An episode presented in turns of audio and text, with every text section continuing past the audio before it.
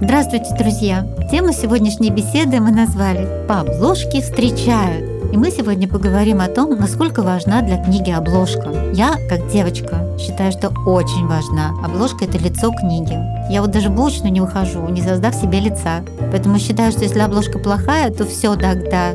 Книга пропала. Вот скажите, кто со мной согласен, кто не согласен. Стоит задаться вопросом, что значит плохая. Ну, например, девушка выходит из дома на каблуках в прекрасном облегающем белом платье, у нее причем замечательная фигура, у нее волосок к волоску и макияж идеальный. И она стиль, ну, девушка вамп, например. А выходит девушка в стиле градж. У нее грубые ботинки, драные чулки, три юбки сверху. И она не менее очаровательна. Согласна. И, соответственно, обложка для каждого вида книги, для каждого направления должна быть разной. И мы не можем создать идеальную обложку. Зависит от содержания. Идеально Это зависит содержание. от содержания, и при всем при том нам нужно каким-то странным образом учитывать, ну, как бы среднестатистический вкус читателя. Отличная Нина. Можно было бы на этом и закончить, но мы не закончим. Просто Янина описала действительно самые важные признаки хорошей обложки. Во-первых, она э, должна отвечать содержанию. Обязательно. И если это книга фэнтези, а она должна отличаться от обложки книги «Романтическая комедия», к примеру. Да? Во-вторых, она должна именно отвечать вкусу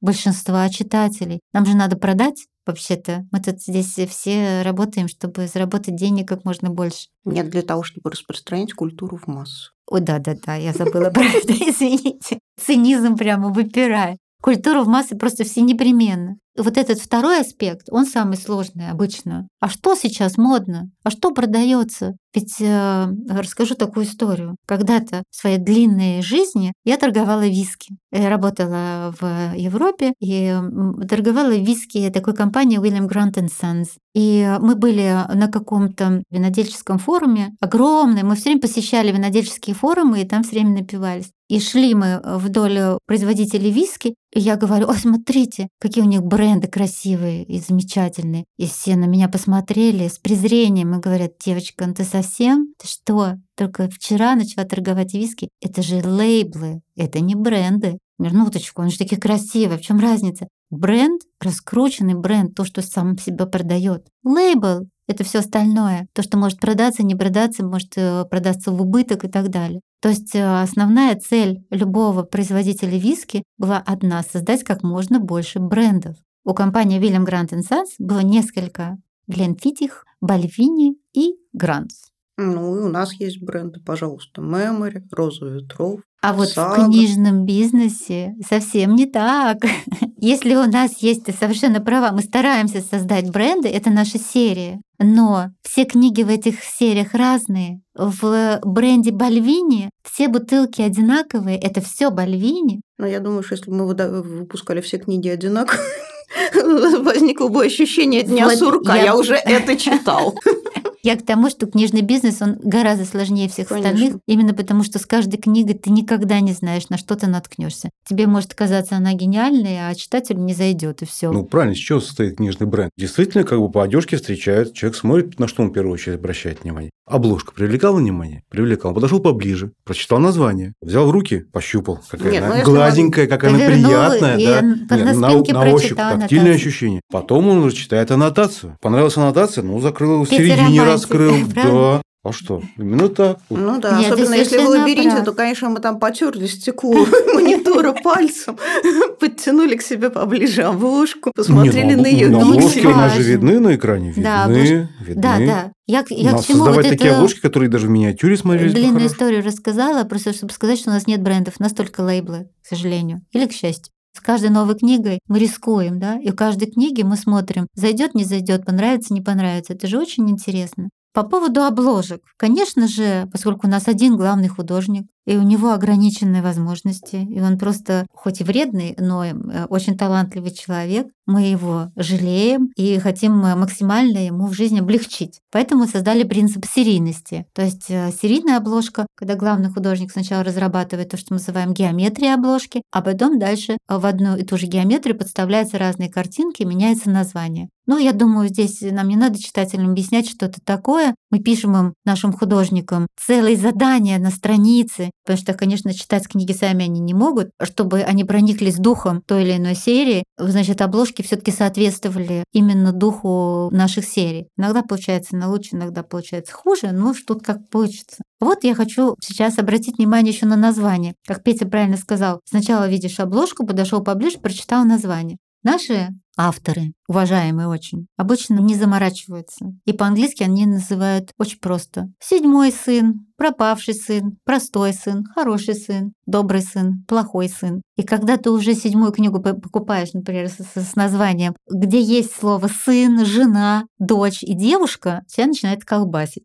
нам нужно создать привлекательную упаковку для нашей книги. Пусть история прекрасная, но читатель, когда увидит очередное слово «сын» на обложке, он, естественно, увянет, ему не захочется это покупать. Поэтому очень часто, даже чаще, чем нам бы хотелось, нам приходится менять оригинальное название и придумывать свое. Мы согласуем это с авторами, чтобы никто не думал, что мы там как-то самоуправством занимаемся. И авторы э, а, обычно идут у нас на поводу. Да, тут вот важный, мне кажется, довольно аспект, что который как бы остается за кадром, когда человек смотрит на обложку, она там, допустим, ему там нравится, не нравится, но просто что за этим стоит, помимо того, что, значит, да, вот есть художник, который, не читая, как правило, книги на основе технического задания, которое сформулировал редактор, что-то придумал. Потом э, нужно учитывать тут такие аспекты, как так, что вот серийное оформление не повторялось в рамках э, серии, не было похоже. Все-таки каждая книга должна иметь какое-то индивидуальное свое лицо. И кроме того, еще зачастую это, это целый длительный процесс, еще это согласовывается и с автором, с правообладателем, э, с, с маркетингом. Может показаться, что в создании обложки, ну вот это полная свобода, да, только творчество, что вот выдумал, то, но на, на самом деле вот э, нужно все-таки это, так сказать, в рамках канона определенного это втиснуть. Ну, вот если хотите, приведу творчество. несколько э, названий, которые мы изменили вот недавно. Да? The Whispering Muse, шепчущая муза. У нас стало проклятие мельпомены.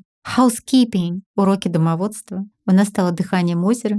The Bluffs. The Bluffs это вообще э, это в Тасмании есть, да. Э, есть просто типа буша такого. Голодные призраки тасманских гор.